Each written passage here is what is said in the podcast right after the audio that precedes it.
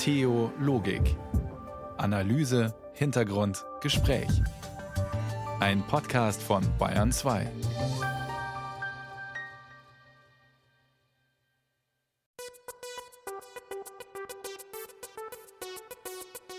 Montagabend auf Bayern 2, eine Stunde über Gott und die Welt, eine Stunde Theologik.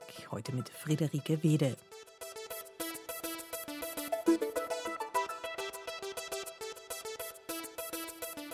Und Sie hören eine weitere Sommerausgabe unserer Sendung, in der wir manches ein bisschen anders machen als sonst. Heute und in den nächsten Wochen senden wir immer montags um kurz nach neun hier in Bayern 2 unseren Podcast Seelenfänger, in dem wir fragwürdige Gruppierungen und Glaubensgemeinschaften vorstellen. In der aktuellen Staffel zum Beispiel den koreanischen Endzeitkult Shinjonji. Heute mit der dritten Folge. So, wir sind heute in Quachon. Spricht man es aus, oder? Quachon? Ja, ja, genau. Und sind jetzt ungefähr so eine Dreiviertelstunde hier rausgefahren. Das ist ein Vorort von Seoul. Und warum wir hier sind, ist, weil Shinjonji hier quasi sein Epizentrum hat. Also hier ist das Headquarter von Shinjonji.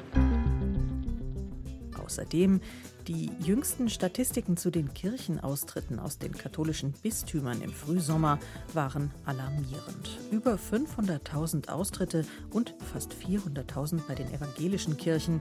Alle Welt sucht nach einem Gegenmittel. Wie bleibt Kirche relevant? Wie bleibt sie zukunftsfähig und im Gespräch? Das war auch ein Thema beim Deutschen Evangelischen Kirchentag im Juni in Nürnberg. Zum Beispiel für die Fürther Pfarrerin Stefanie Schadin. Ich glaube, wir sind sehr gut im Senden bereits. Wir haben eine gute Botschaft und wir wissen immer, wie wir senden. Und ich glaube, wir können ein bisschen mehr lernen. Da ist Luft nach oben im Hören. Was sind denn die Fragen der Menschen eigentlich? Also wir haben oft Antworten auf Fragen, die keiner gestellt hat. Die evangelische Pfarrerin und Verfasserin und Sprecherin des Wort zum Sonntag war das Stefanie Schadin. Zu ihrer Kirche der Zukunft hören Sie später mehr.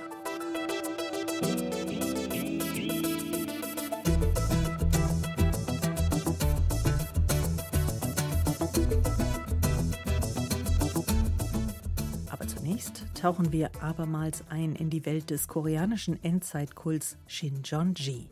Letzte Woche haben wir Ihnen die umstrittene Glaubensgemeinschaft um die Führergestalt Lee Man-hee vorgestellt und Ex-Mitglied Sophie, die zunehmend unter Druck gerät, für die stark missionarische Sekte neue Mitglieder anzuwerben. Ich weiß noch, die erste Person, die ich dann belehrt habe, die ich angesprochen habe, hey, ich habe hier irgendwie, ich habe auch wirklich gesagt, ich habe hier so einen Vortrag über die Bibel, den ich gern zeigen würde. Interessiert dich sowas, möchtest du es anhören? Dann habe ich mich mit ihr in den Starbucks gesetzt und ihr das vorgetragen. Und sie fand das richtig spannend und cool, wie ich auch damals. Und ich war so richtig begeistert, so ja, sie findet das auch cool, schön und so. Die Hosts Dennis Müller und Emily Glaser führen Sie jetzt durch Folge 3 der Serie Seelenfänger, die Schlange von Soul. So, wir sind heute in Quachon. Spricht man es aus, oder? Quachon? Ja, ja, genau. Und sind jetzt ungefähr so eine Dreiviertelstunde hier rausgefahren. Das ist ein Vorort von Seoul.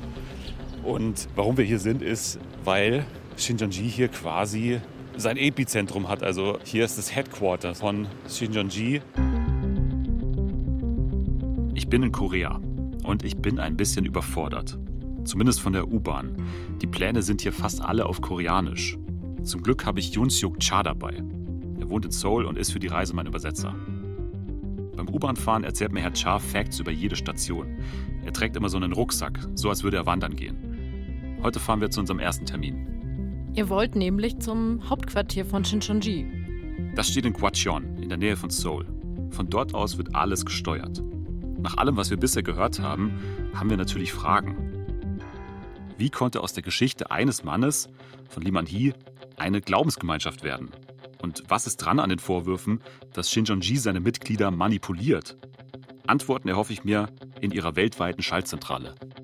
Ich bin auch sehr angespannt. Ja, wir sind jetzt ganz nah dran. Ich stehe vor einem grauen Hochhaus in der Innenstadt.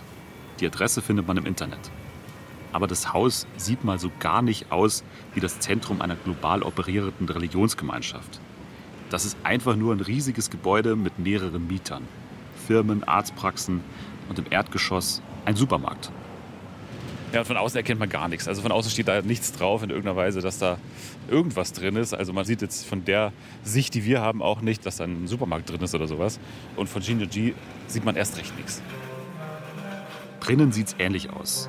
Shinjonji steht hier nirgendwo, aber am Schild neben dem Aufzug heißt es dann beim neunten Stock einfach nur Kirche. Das muss es sein. Also fahren wir mit dem Aufzug so hoch wir kommen. Schritt zum Himmelreich.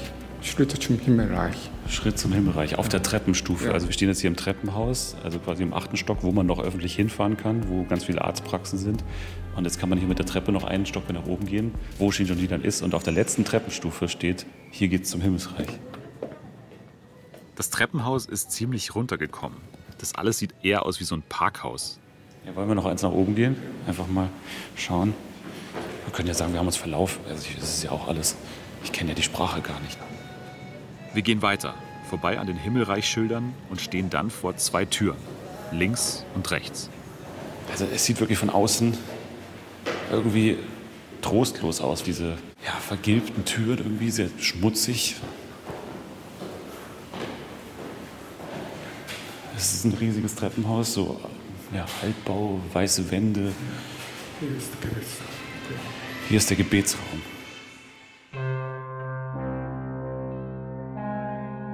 Ich bin Emily Glaser. Und ich bin Dennis Müller. Das ist Seelenfänger, das System Shincheonji. Folge 3 Die Schlange von Seoul. Die beiden Türen sind verschlossen. Wir kommen da nicht rein. Wir überprüfen dann noch mehr Türen im Stockwerk drunter und drüber. Vielleicht ist da ja eine Spur von Shincheonji. Und tatsächlich, eine Tür ist offen. Ja, wir stehen jetzt in so einem Pausenraum, wo drei Menschen rauchen. Es ist so quasi eine Dachterrasse, aber nicht mit einer schönen Dachterrasse vergleichbar. Es liegen auch LKW-Reifen hier in diesem Raum drin. Ja, es ist schon sehr heruntergekommen hier. Die Leute da in diesem Pausenraum sind irgendwelche Arbeiter von Läden in diesem Hochhaus. Niemand von Shincheonji. Und auch niemand, der unsere Fragen zu Shincheonji beantworten könnte. Herr Cha und ich sind ein bisschen frustriert, aber irgendwie auch nicht überrascht. Es war wie so oft bei der Recherche für diesen Podcast. Wir können Shinjonji irgendwie nicht so richtig greifen. Wir haben aber noch einen Kontakt aus Deutschland, der uns weiterhelfen könnte. Ein Mitglied der Shincheonji-Gemeinde aus Frankfurt, die stellvertretende Gemeindeleiterin Kate. Sie hat angeboten, mir einen Ansprechpartner in Korea zu vermitteln, wenn ich da bin. Ich schreibe ihr nach dem Besuch im Hauptquartier nochmal. Ich meine, die machen ja immer auf, wir sind eine ganz normale Kirche. Warum sollten die dann nicht einfach mit mir reden? In der Zwischenzeit haben wir aber ein anderes Treffen ausgemacht. Mit dem Mann, der als Shincheonjis größter Feind gilt. Pastor Hyun Wook Shin. Er ist der bekannteste und einflussreichste Shincheonji-Aussteiger. Shin war über Jahrzehnte die rechte Hand vom Gründer von Shincheonji, Lee Man-hee. Shin war ein richtig hohes Tier, sowas wie der oberste Theologe von Shincheonji. Seine Lehrvideos wurden in Shincheonji-Tempeln auf der ganzen Welt gezeigt. Lee Man-hee und Shin haben Shincheonji in den 80ern und 90ern zusammen groß gemacht. Und sie sollen eng befreundet gewesen sein. Dann ist er ausgestiegen, weil er Zweifel bekommen hat an den Inhalten, die er selber unterrichtet hat. Vor allem das mit der Unsterblichkeit von seinem Chef. Darüber sollen sich die beiden dann ziemlich gestritten haben. Seitdem steht er auf der Feindesliste ganz oben. Shincheonji hat ihm deshalb einen Spitznamen gegeben. Die Schlange. Mein Übersetzer Yun Seok Cha und ich fahren raus aus Seoul mit dem Taxi. Es ist morgen und auf den Straßen ist schon echt viel los. Wir fahren 40 Minuten, irgendwann nur noch durchs Grüne. Dann kommen wir an und stehen vor einem Bürogebäude, direkt an der Schnellstraße. Wir gehen rein und dann hoch in den zweiten Stock. Nice meet you. Nice meet you. Ihr trefft Shin in seiner eigenen Beratungsstelle. Bei ihm melden sich AussteigerInnen von Shinchonji oder deren Angehörige, wenn sie Hilfe brauchen. Shins Beratungsstunden sind ziemlich intensiv. Frontalunterricht von Montag bis Freitag. In einer Art Klassenzimmer. Da stehen Schulbänke und da ist eine Tafel. Unser Interview findet im Nebenraum statt. Shin sitzt mir jetzt gegenüber. Auf dem Tisch steht Kaffee in Papierbechern. Und daneben sitzt mein Übersetzer. Also Herr Shin hat jetzt gerade so ein einen Bogen Papier auf den Tisch gelegt, äh, zusammengeheftet und das ist Informationsmaterial über, über Shinjanji, das er eben auch nutzt für seine Beratungen. Alles, also Question and answer. Question and Answers, also FAQs und man Shin gibt nicht zum ersten Mal so ein Interview. Der Typ weiß halt alles. Der macht seit 20 Jahren Aufklärungsarbeit über Shinchonji. Als erstes frage ich ihn, wie er damals überhaupt zu Shinchonji gekommen ist. In den 80ern war die Bewegung ja nicht annähernd so groß wie heute. Als ich 20 Jahre alt war, im Jahr 1986 war ich aktiv in der Ausübung meines Glaubens in der evangelischen Kirche. Damals habe ich Theologie studiert. Ich habe es so intensiv gemacht, weil ich unbedingt ein Diener des Herrn, ein Seelsorger werden wollte. Unser Hauptpastor damals hat die Bibelauslegung von Liman Hee gelernt. Er hat sie uns heimlich, ohne das Wissen der Kirche beigebracht. Shin war damals wie viele junge Menschen, die in Shincheonji hereingeraten. Er interessierte sich ernsthaft für die Bibel und er wollte sie nicht nur lesen, sondern auch verstehen. Auf einer Veranstaltung hat er dann einen Mann getroffen, der ihm genau dabei helfen konnte, Lee Man Hee. Dabei fand er ihn als Typ eher unscheinbar.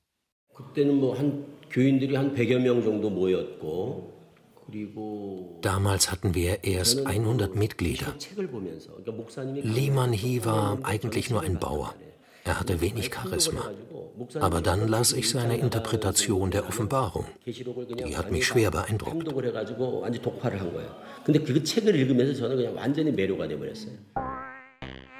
Liman Hee ist Anführer und der angeblich unsterbliche Endzeithirte von Shincheonji. Das war aber natürlich nicht immer so. Seine Geschichte beginnt in der Provinz Chongdo, weit weg von Seoul, im Süden von Korea. Hier wächst er in armen Verhältnissen auf. Das erzählt er selbst. Es ist 1950 und der Koreakrieg bricht aus. Südkorea kämpft an Seiten der USA gegen die Kommunisten aus dem Norden. Lee ist da 19 Jahre alt. Und wie alle jungen Männer im Land wird Lee als Soldat eingezogen. Wir können natürlich nicht genau sagen, was mit ihm in dieser Zeit passiert ist, aber wir vermuten, dass der Krieg ziemlich viel verändert haben muss. Sein Verständnis von der Welt und wie sie funktioniert. Sachen, die mal sicher waren, wurden aus den Angeln gehoben. Und was Lee Man-hee nach diesem Erlebnis macht, wirkt wie die intensive Suche nach einem neuen Sinn.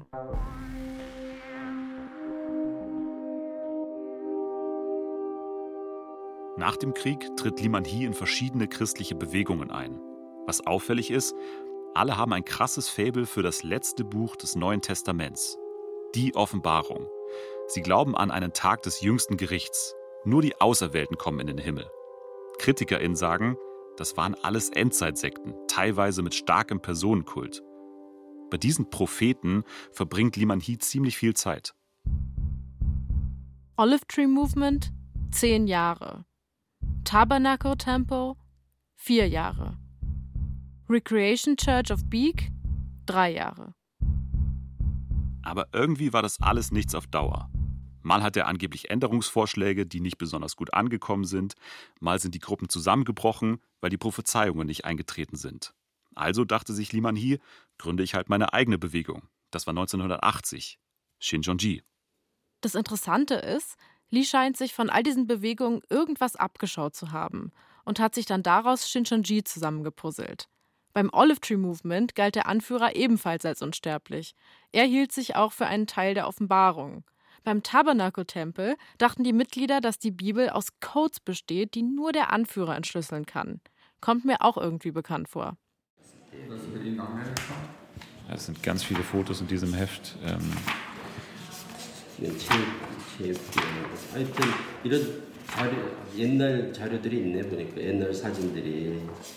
Shin war Ende der 80er schon ein paar Jahre Mitglied bei Shinjonji. Und er ist unglaublich schnell aufgestiegen. Wenn wir es mit einer Regierungsorganisation vergleichen, dann ist Lehman He der Präsident. Der Bildungsdirektor direkt unter Lehman He ist der leitende Sekretär des Präsidenten. Der war ich. Shin wurde Ausbilder in einem der größten Zentren des Kults. 1990 war das. Und weil er so viele Leute ausgebildet hat, wurde er relativ schnell zur rechten Hand von Liman He und zusammen bauten sie immer mehr Shincheonji-Tempel in Südkorea auf. Als ich mich auf meine Reise vorbereitet habe, habe ich mich immer wieder gefragt, warum gibt es in Südkorea eigentlich so viele verschiedene christliche Bewegungen? Vor allem auch so viele, die Fachleute für problematisch halten. Olive Tree, JMS, die Moonies und wie sie noch alle heißen. Der christliche Glaube ist über Missionare nach dem Krieg nach Korea gekommen. Also Presbyterianerpastoren aus Amerika oder katholische Mönche aus Europa. Die sind dann nach Südkorea, um das Christentum zu predigen. Wir haben genau so jemanden gefunden. Einen, der dabei geholfen hat, das Christentum nach dem Krieg in Korea groß zu machen. Pater Placidus Berger. Ein Mönch aus Bayern, 90 Jahre alt, aus dem Kloster Münster-Schwarzach in Franken. Müssen Sie, glaube ich, nochmal bestätigen. Ja, genau. genau. Du mich hier verstanden? Ja. Placidus Berger sitzt mir gegenüber via Zoom. Ein älterer Herr in Mönchskutte, in einem großen, halligen Raum. Eine Assistentin hilft ihm bei der Technik. 1958 hat ihn sein Kloster zur Mission nach Korea geschickt, nur fünf Jahre nach dem Ende des Krieges. Bleiben würde er ganze 20 Jahre. Der Koreakrieg ging von 1950 bis 1953 und hat das Land bis heute geteilt. Korea alone, up to now, is the sole one which has risked its all against communism. the magnificence of the courage and fortitude of the Korean people defies description. They das Gewitter von Korea hat den Vorhang zerrissen vor dem wirklichen Zustand auf der Welt und hat die freien Völker vor die Entscheidung gestellt, ob sie einzeln nach und nach von dem bolschewistischen Sog verschluckt werden oder ob sie ihre Kräfte vereinigen wollen, um dieser Entwicklung auf der Welt Einhalt zu gebieten. Im Koreakrieg hat der kommunistische Norden gegen den demokratischen Süden gekämpft. Ein Stellvertreterkrieg. Der Norden wird nämlich von der Sowjetunion und von China unterstützt und der Süden von den USA. Im Koreakrieg sterben etwa eine Million Soldaten und drei Millionen Zivilisten.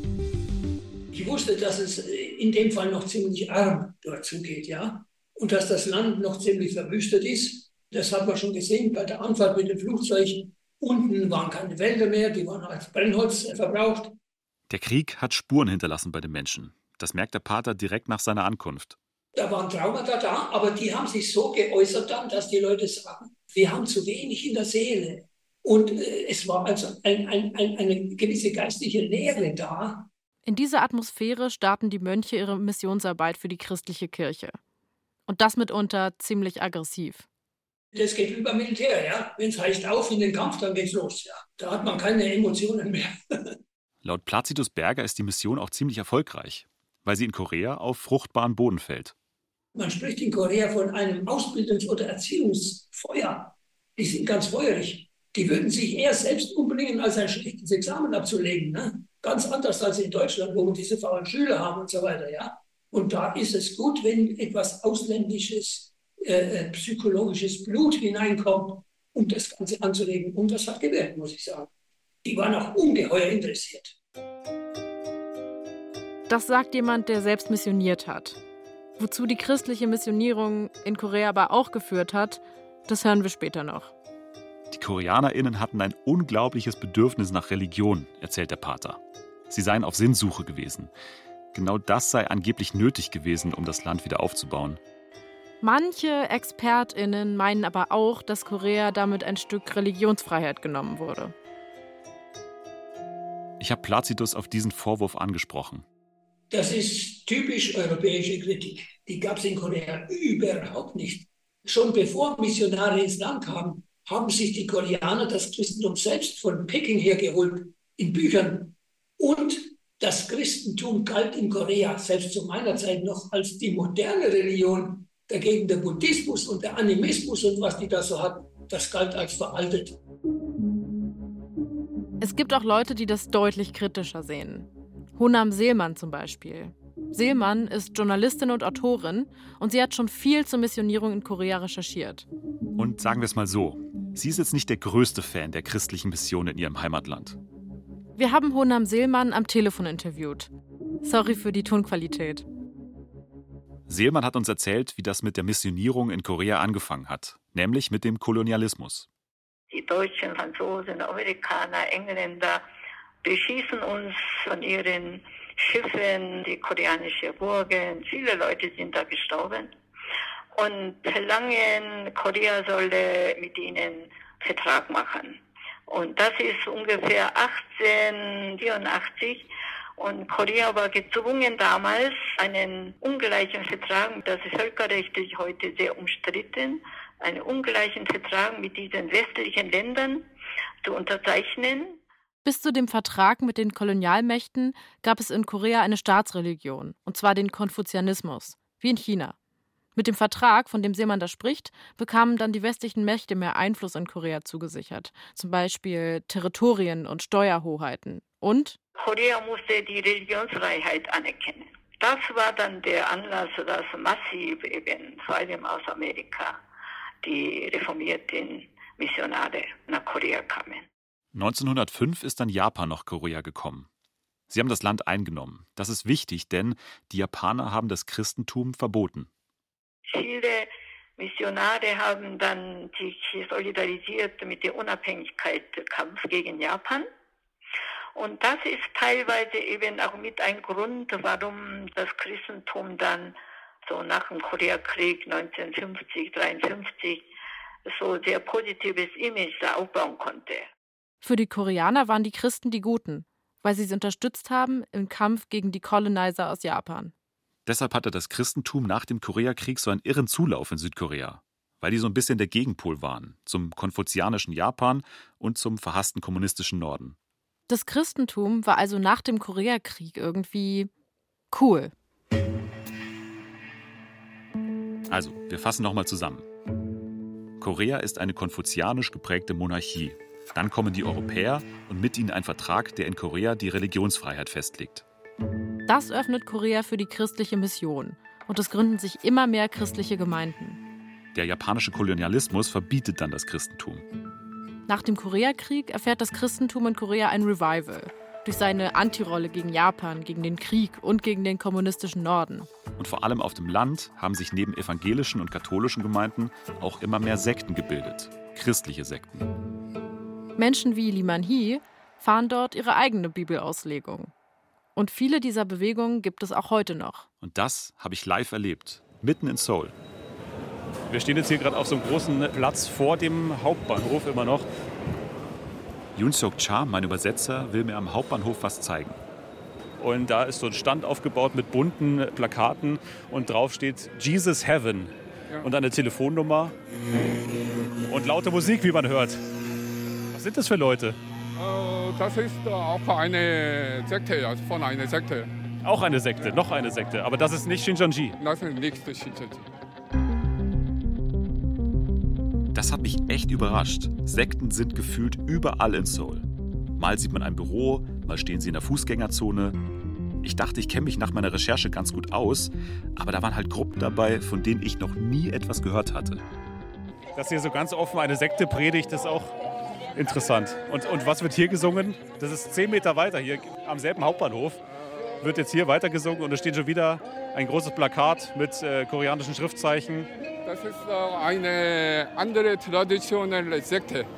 Eine andere Sekte? Ja, nicht also, hier, christliche. also hier stehen die Sekten auf, äh, sag ich mal, 15 Meter entfernt von der anderen Sekte steht eine weitere Sekte. Genau. Herr Cha und ich, wir stehen da und auf einmal geht's ab. Ein Stoffzeichen. Und jetzt wird hier gestritten und es wird hier sogar geschubst und so weiter. Also jetzt geht es hier richtig ab auf einmal.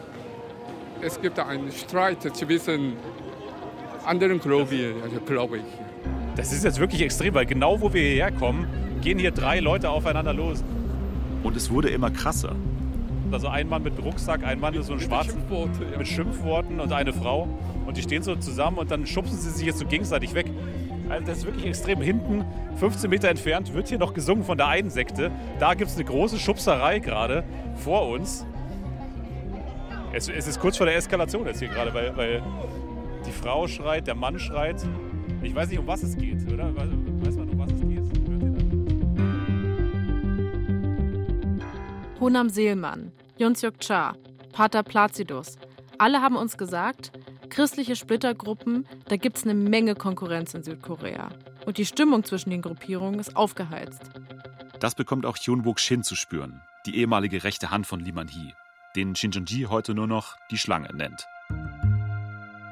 Wir sind jetzt wieder in Shins Büro, in der Beratungsstelle für Leute, die bei Shinjonji aussteigen. Zur Erinnerung, Anfang der 90er ist Shin bei Shinjonji ganz oben. Aber so langsam kriegt er Zweifel. Das ewige Leben, an das die Shinchonji-Mitglieder glauben, besteht darin, dass ihre Körper sich auf geheimnisvolle Weise in unsterbliche Körper verwandeln. Aber das kann ja nicht sein. Das steht auch nicht in der Bibel.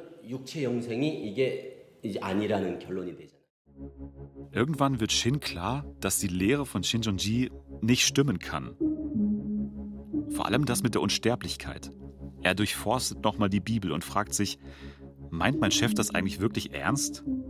Diese Zweifel, die sind der Grund, warum er zum ersten Mal überlegt, Shinjonji zu verlassen. Die Gruppe, die er mit aufgebaut hat.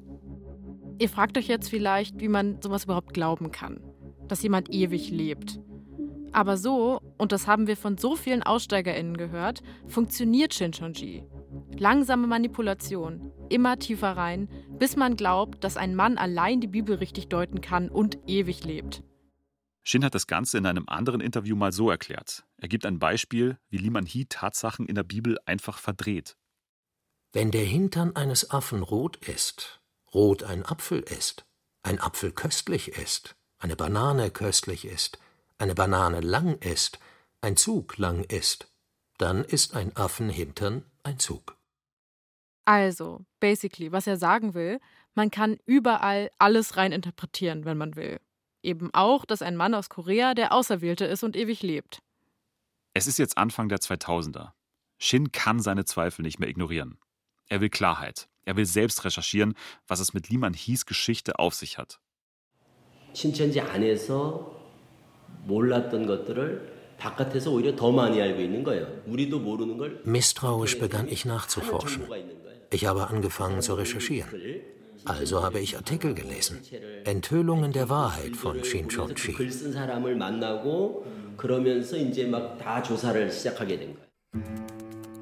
Shin kann das alles nicht mehr glauben. Er liest immer mehr Texte über Shin Chong-Jis seltsame Bibelauslegung und merkt, das Ganze hier ist falsch. Alles, woran er seit Jahrzehnten geglaubt hat. Und er fängt an, Verbündete zu suchen. Shin findet weitere Männer innerhalb von Shincheonji, die auch so ihre Zweifel an Liman Hee haben, ihrem vermeintlichen Endzeithirten. Shin und seine Helfer schmieden einen Plan. Ein Putsch muss her. Innerhalb von Shinjonji. Es dauert nicht lange, da erfährt Liman Hee, dass sich seine rechte Hand gegen ihn verschworen hat. Shin bekommt eine Nachricht. Er soll sofort in die Hauptzentrale kommen, in Liman Hees Büro. Ich habe ihn noch nie so wütend erlebt wie in diesem Moment. Es waren Worte wie ein Messer. Ich habe mich sehr bedroht gefühlt. Lee hat einen blutigen Charakter. Da wusste ich, dass es ab jetzt gefährlich wird. Shin verlässt Shinjonji. Und die Gruppe hat es von nun an auf ihn abgesehen. Er ist jetzt ein Verräter, ein Feind. Seine Familie wird bedroht. Es stehen Mitglieder vor seinem Haus und sie halten Schilder hoch, auf denen steht Die Schlange. Eines Tages gehen sie noch einen Schritt weiter. Ein paar Männer klettern über Shins Zaun, betreten sein Grundstück und brechen seine Haustür auf. Die Männer packen Shin und halten ihn auf seinem Bett fest.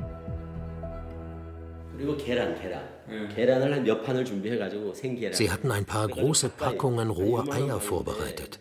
Ich saß auf dem Bett. Sie waren alle ganz nah bei mir. Und sie warfen mir die Eier ins Gesicht.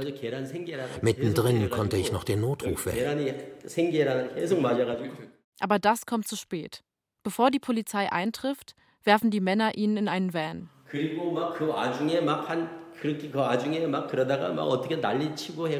Als ich ihnen sagte, dass die Polizei sofort kommen würde, schleppten sie mich in einen Kleinbus, einen Van. Auf der Flucht haben sie mir eine Mülltonne übergestülpt. So eine Mülltonne, wie man sie in Pensionen sieht, in Berghütten. Eine Mülltonne für Essensreste. Und sie haben mir einfach den Kopf zugedeckt. Ich war ganz mit Müll bedeckt. Nachdem die Männer mit ihm ein paar Stunden durch die Gegend gefahren sind, lassen sie Shin gehen. Shin zeigt mir ein Bild aus einem Zeitungsbericht. Da geht es um die Entführung. Sein Hemd ist aufgeknöpft und er sieht schmutzig und verschwitzt aus. Man sieht, dass er unter Schock steht. Heute macht Shin Aufklärungsarbeit. Und es geht ihm gut. Klar, Shincheonji mobilisiert immer noch intern gegen ihn, aber Angriffe gab es zuletzt keine mehr. Shin sagt, das alles war es wert, obwohl er bei seinem Kampf gegen Shinjonji auch traumatische Erfahrungen gemacht hat.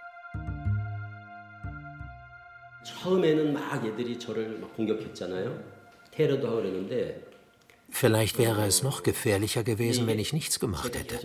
Aber jetzt kennt mich fast jeder. Ich bin im ganzen Land bekannt. Und ich kritisiere nur Shinchonchi. Wenn ich also angegriffen werde, ist es offensichtlich, dass es sich um Shinchonchi handelt. Deshalb lassen Sie mich in Ruhe.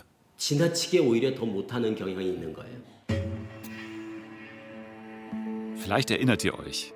Am Anfang dieser Folge habe ich Kate geschrieben, einer Koreanerin, die bei Shinjonji Frankfurt arbeitet.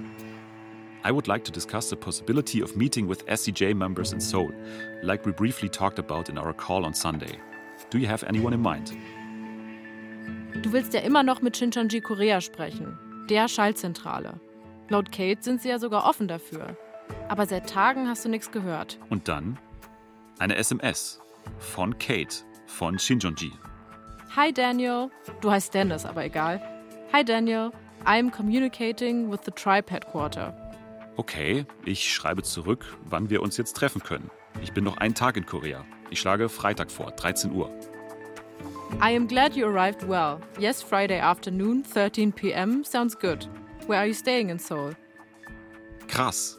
Morgen habe ich also ein Interview mit Shinjonji Korea. Wir wollen noch nicht zu viel verraten, aber hinterher hast du mir diese Sprachnachricht geschickt. Emily, ey. Scheiße. Oh. Es ist die weirdeste Scheiße, die, je passi also die mir je passiert ist. Ne? Also erstmal dieses Interview, voll, also voll Katastrophe, ne? voll Katastrophe. Völlig absurd, völlig absurd. Äh, ja, Das war die dritte Folge der Serie Seelenfänger. Am kommenden Montag um kurz nach neun hören Sie hier in Bayern 2 den nächsten Teil über den koreanischen Endzeitkult Shinjonji. Und ab 21. September gibt's den ganzen Podcast in der ARD Audiothek und überall, wo es Podcasts gibt. Neben den Hosts Dennis Müller und Emily Glaser haben als Autoren mitgearbeitet Nico Kappel, Tiana Sorik, Sabrina Höbel und Julius Bretzel. Ton und Technik Susi Harasim. Regie Susi Weichselbaumer. Won't you please tell me what is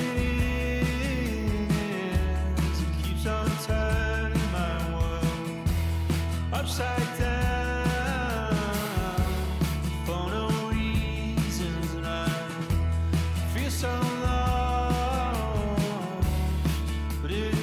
Bayern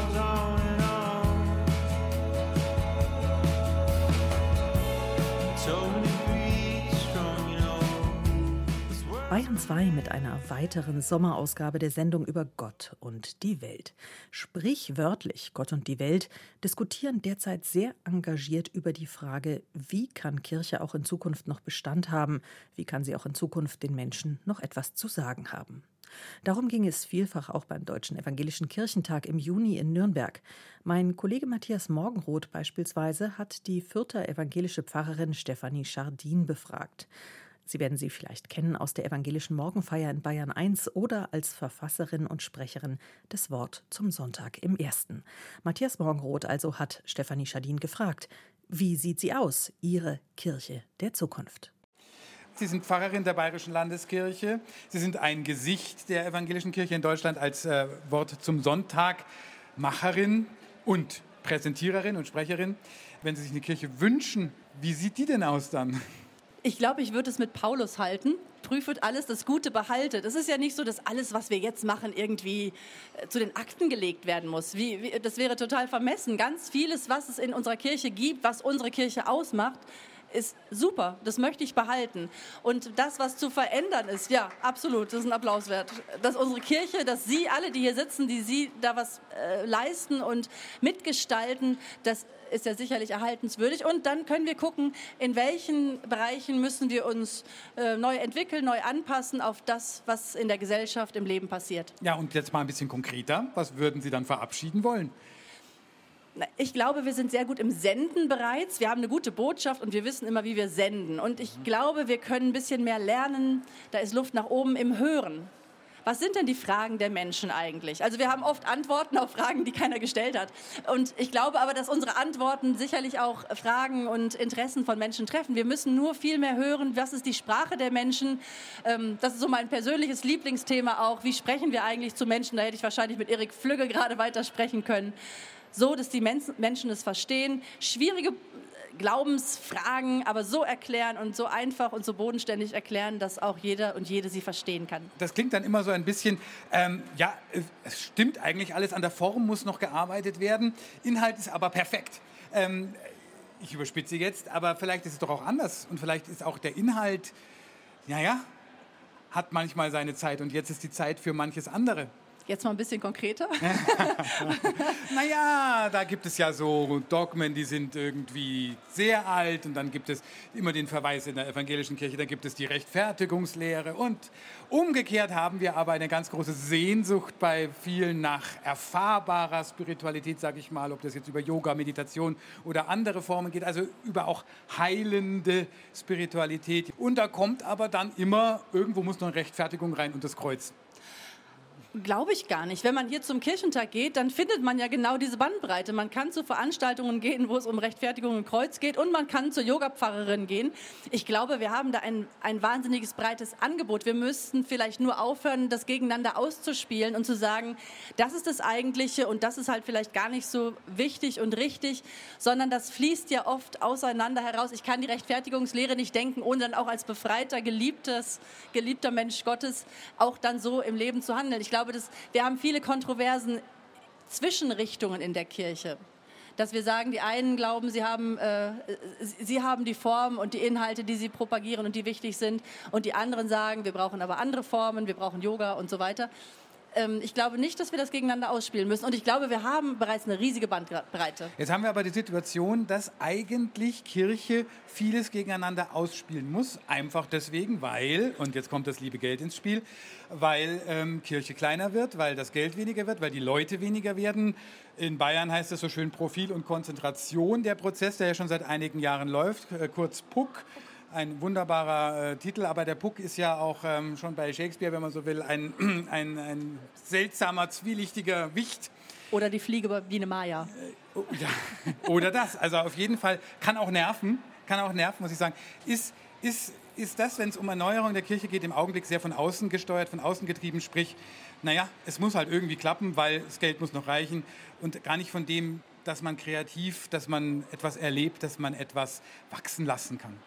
Im besten Falle wäre es natürlich so, dass man in den guten, fetten Jahren plant und sich schon neu strukturiert für die Jahre, in denen es dann absehbar magerer wird. Und das ist die Idee hinter diesem bayerischen Prozess auch gewesen, PUC, Profil und Konzentration, dass wir jetzt schon, wo es noch einigermaßen gut ausschaut, aber wir schon am Horizont die Dürre aufziehen sehen, dass wir jetzt sagen, wie möchten wir denn eigentlich in zehn Jahren arbeiten? Was ist uns denn wichtig? Was ist unser Profil? Wo wollen wir konzentrieren?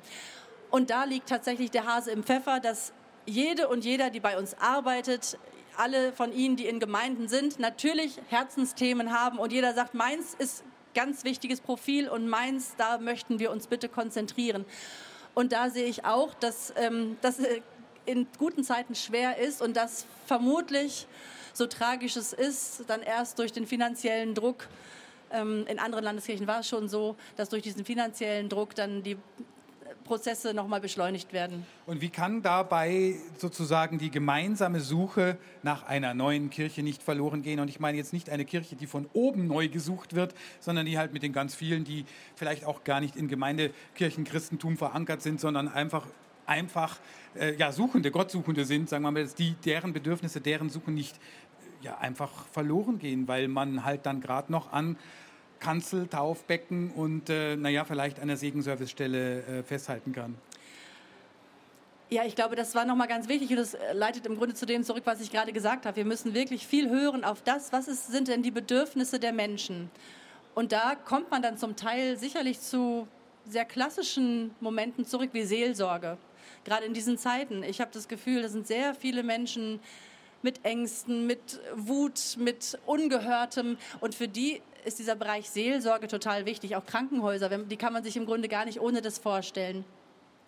Aber wo wir dann die, die, neuen Profile finden, das müssen wir gemeinsam mit den Menschen entwickeln. Das ist ganz schwer von oben herab. In Klammern mit der Ausnahme, es gibt Bereiche, die sind vielleicht bei den Menschen in, in den Gemeinden vor Ort, so das Bootpersonal, die sind da nicht so richtig attraktiv und sind trotzdem, gehören trotzdem zum Kerngeschäft der Kirche. Ich sage mal das Stichwort Ökumene. Da haben nicht alle Menschen so einen Draht zu und sagen, ach, warum brauchen wir denn da Partnerschaften und warum ist es notwendig? Und ich glaube, das ist trotzdem ein wichtiger Bereich. Es ist gut, dass sich da Menschen engagieren und dass wir auch da ein bisschen Geld reinstecken. Aber deshalb müssen wir da äh, gut austarieren, was sind die Bedürfnisse in den Gemeinden, in der Gesellschaft, vielleicht auch eben über die, Kirchengren über die Kirchenmauergrenzen hinaus. Was brauchen denn die von uns, die nicht zu uns gehören? Segen Servicestelle. Ähm, und was sind aber auch, was sind Kerngeschäfte, wo wir als Kirche sagen, das brauchen wir auf alle Fälle? Und andersrum gesagt, gibt es auch etwas, wo Sie sagen, das brauchen wir, das brauche ich jetzt mal für mich gesprochen, also Sie für sich gesprochen, brauche ich nicht mehr. Es wäre jetzt man kann ja nicht immer nur kann, mehr werden. Man kann nicht immer ja nicht nur mehr werden. Keine das Wachstumsgesellschaft. Stimmt. Ich glaube, wir haben sehr viel, das erleben ja auch andere Institutionen, wir haben sehr viel so mittlere Ebenen, Verwaltungsebenen, Struktursitzungen. Ich glaube, da ist sehr viel eingebaut worden, eingezogen worden in bestimmten Jahren. Da könnte man vielleicht ein bisschen äh, ich muss jetzt vorsichtig sein, riechen. Aha, ich merke Kragen. schon, eine Pfarrerin, ja, auch hier auf der Bühne. Ja, ich glaube, dass wir einfach sehr viel Strukturen aufgebaut haben und die verselbstständigen sich dann irgendwann. Wir netzwerken, um zu netzwerken, aber keiner braucht Netze. Mhm. Ähm, da glaube ich, dass wir, dass wir da ein bisschen reduzieren können und ich glaube auch, dass wir reduzieren können, indem wir kooperieren, indem wir schauen, auch zwischen den Landeskirchen. Liebe Zeit, ich meine, wir leben in Zeiten von Digitalisierung und ICEs. Da kann man vielleicht zu einer Fortbildung auch mal ähm, bis nach Baden-Württemberg oder Hamburg fahren. Ich glaube, dass da viel in den Kirchen an Doppelstrukturen herrscht, wo man auch sagen kann, da können wir ein bisschen mal straffen und vielleicht macht es sogar mehr Spaß. Das ist jetzt immer noch sehr formal gedacht, sozusagen von, von außen her, von den Strukturen her. Ich frage jetzt nochmal, von innen oder von, von sozusagen den Themen, von dem gedacht, was Kirche gesagt, getan, gemacht hat, was brauchen Sie vielleicht nicht mehr? Hm wir haben letztens so einen Prozess in unserer Landeskirche auch nochmal gehabt, wo wir darüber genau darüber nachgedacht haben. Und es gibt möglicherweise Themenbereiche, die sind in den 80ern angewachsen oder in den 90ern oder in den 70ern. Die waren damals ganz virulent und ganz wichtig. Und mittlerweile haben sie sich verselbstständigt. Zum Beispiel, eine, ein gutes Beispiel finde ich, weil das auch in Bayern so prominent nochmal und negativ in der Presse war. Wir haben als Landeskirche beschlossen, die Pfarrstelle für den grünen Gockel, grüner Hahn im Rest Deutschlands, nicht mehr weiter zu finanzieren. Gab großes Hallo und es klang wie, der Kirche ist das Klima egal. Das Gegenteil war der Fall. Wir haben gesagt, ganz viele Gemeinden, ganz viele Dekanate machen das komplett selbstverständlich und von selbst her die haben das sowieso auf dem Schirm und die brauchen jetzt nicht noch eine extra Zertifizierung, die müssen keinen Push bekommen. Das sind so Bereiche, wo ich denke, das hat sich dann im guten Sinne überlebt, weil es zur Selbstverständlichkeit geworden ist. Und dann gibt es ja immer die Frage oder die Forderung hier auch auf dem Kirchentag, Kirche muss jünger werden. Wie soll das gehen? Wo wir doch alle älter werden. ja, genau. Ja, ähm, äh, Kirche braucht Nachwuchs. Das wissen wir. Ich gehöre zu der Generation, ich, ich gehörte zum Berg bei uns wurde sehr äh, krass aussortiert, damals noch in Westfalen. 50 Prozent wurden einfach in die Wüste geschickt oder in die Personalberatung. Ähm, Mittlerweile suchen wir händeringend nach Nachwuchs. Ich würde auch immer dafür werben und sagen, es ist der schönste Job der Welt. Ich würde es immer wieder studieren. Ähm, aber das ist ja nur die Arbeitsebene und wir brauchen schließlich auch ganz viel Jugendliche, die dann irgendwann wieder älter werden das ist nicht mehr so einfach, das wissen Sie, das weiß ich, weil so viele konkurrierende Anbieter auf dem Markt sind. Die buhlen um die Freizeit von jungen Menschen. Die Schule wird immer ausufernder. Ich merke es beim Konfi-Unterricht, wie schwer das ist, nochmal Termine überhaupt zu finden, wo Jugendliche Zeit haben. Da also Lücken zu finden und auch die Jugendlichen so anzusprechen, dass die wissen, da passiert was, was ich sonst vielleicht nirgends bekomme. Ich finde da gute Freunde, ich habe da einen Ort, wo ich aufgehoben bin und wo es mal nicht darum geht, wie schick ich auf dem Insta-Foto aussehe. Frau Schadin, zum Abschluss genau die Frage, was, was passiert in der Wunschkirche Ihrer Zukunft oder überhaupt in Ihrer Wunschkirche, was passiert, was ich sonst nirgends bekomme? In meiner Wunschkirche, da haben erstmal alle ganz viele andere diese Wunschkirche mitgeplant und gar nicht nach meinen Wünschen, sondern nach den Wünschen der Menschen, die sie mit erfinden, die sie mitgestalten. Und ich erwarte mir eine Kirche, die, oder ich erhoffe, wünsche mir, erträume mir eine Kirche, die ganz viel tröstet in dieser Zeit und die Mut macht, die fröhlich ist. Oft wird ja Glaube mit Sauertöpfigkeit äh, gleichgesetzt. Ich glaube, wir haben eine Botschaft, die froh machen kann. Die sollten wir auch so verkaufen und bei den Menschen sein, die haben es gerade nötig. Vielen Dank, das war Stefanie Schadin.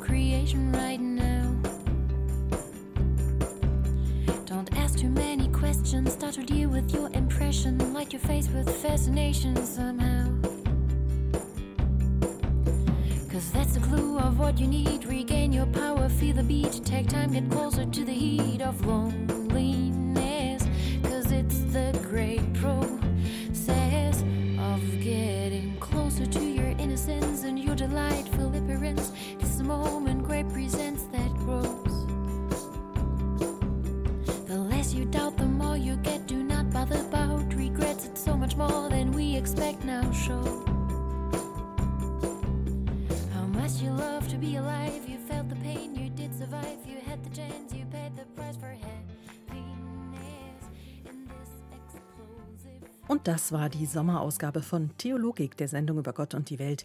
Nächsten Montag um kurz nach neun mit einer weiteren Folge des Seelenfänger. Und jetzt übergebe ich für das letzte Wort an Mark Heuer, Experte für nachhaltige Fischerei beim World Wildlife Fund.